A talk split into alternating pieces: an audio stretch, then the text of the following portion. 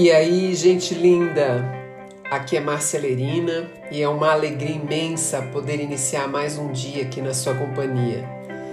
Seja muito bem-vinda, seja muito bem-vindo ao nosso podcast, que é um ambiente de troca, de reflexão para fazermos um dia na mais alta energia.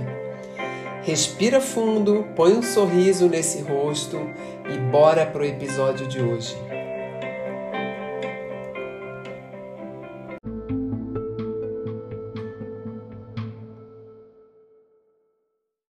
E aí, o tema de hoje é bastante provocativo.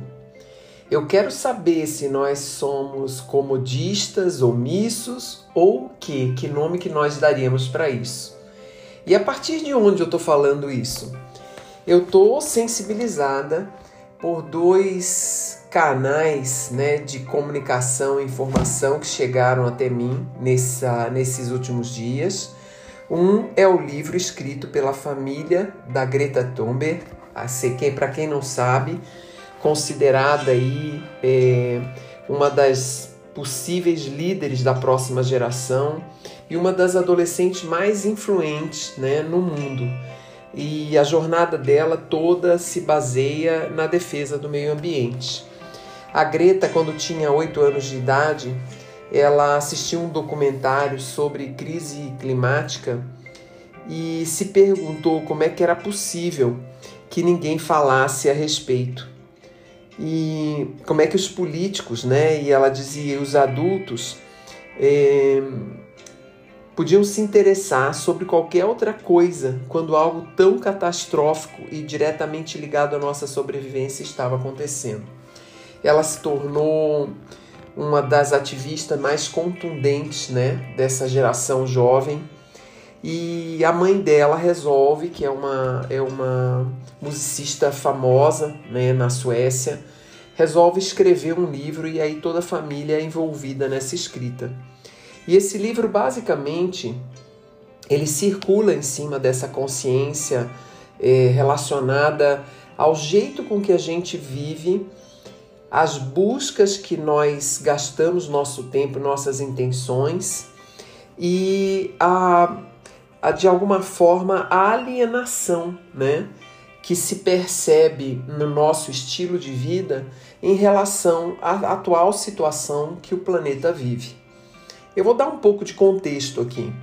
Quem não sabe que nós passamos por uma das maiores crises em todos os aspectos, né?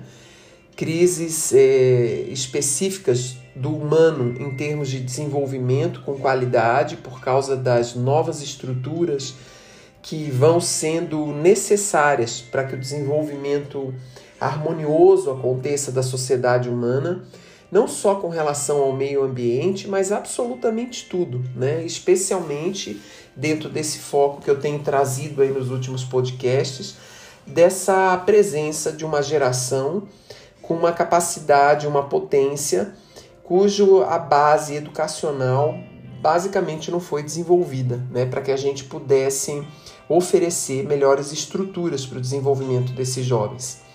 Então esse livro ele me chamou para um lugar de me perguntar eh, como eu estou me colocando diante de diversos aspectos da sociedade que são pontos de dificuldades também minhas.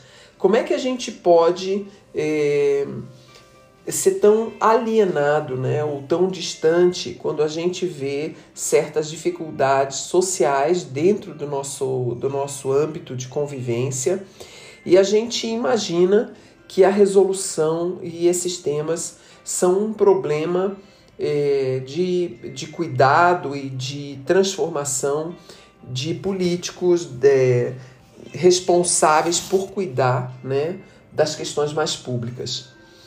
Nessa tocada aí, eu ouvi o podcast Metadoxos do Marcelo Cardoso, episódio 39. É um episódio que tá, ele tá muito, muito especial. Eu adoro o, o trabalho do Marcelo, acho ele um dos homens mais pesquisadores e profundos que a gente tem no nosso país nesse aspecto de desenvolvimento. E eu recomendo que você escute esse episódio 39.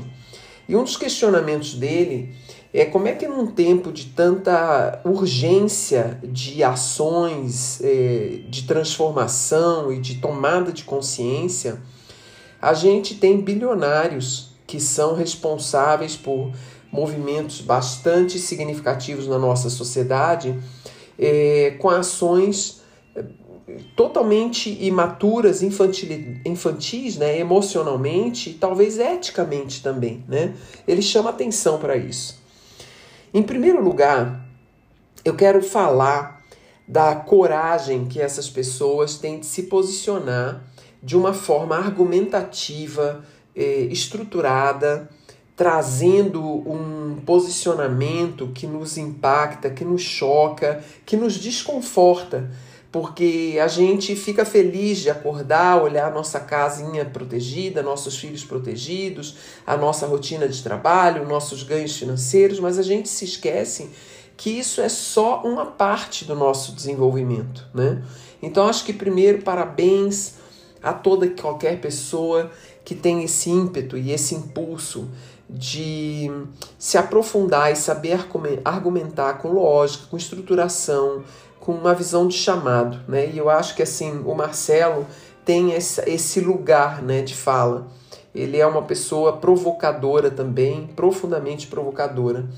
Agora, por outro lado, ele também me chama atenção é, como é que somos bilhões de pessoas na Terra com problemas que muitas vezes, a maioria deles, são de fácil solução mas de difícil mudança de comportamento. Como é que eu me coloco dentro desse aspecto? Como é que eu lido com o meu lixo? Como é que eu lido com os problemas sociais, com a violência dos meus vizinhos? Como é que eu lido com a, a, a forma de relacionamento que eu trago com relação aos meus companheiros de trabalho, meu time de trabalho? Então, vem essas, essas perguntas do ambiente, de como eu lido com o mundo exterior, né? E eu acho que essas respostas elas podem trazer um reflexo muito, muito profundo do que em nós, na nossa casa interna, no nosso mundo pessoal, no nosso mundo interior, na nossa essência, nós estamos precisando melhorar e evoluir para que a gente possa ter atitudes mais alinhadas, né, é, com um comportamento sustentável, sustentável no sentido de ter atitudes onde possamos ter uma referência de valor, de é, é, construção emocional e de ética que realmente faça um sentido maior né, para a nossa evolução, faça valer a pena a vida que a gente está levando. Então hoje fica aqui a minha reflexão.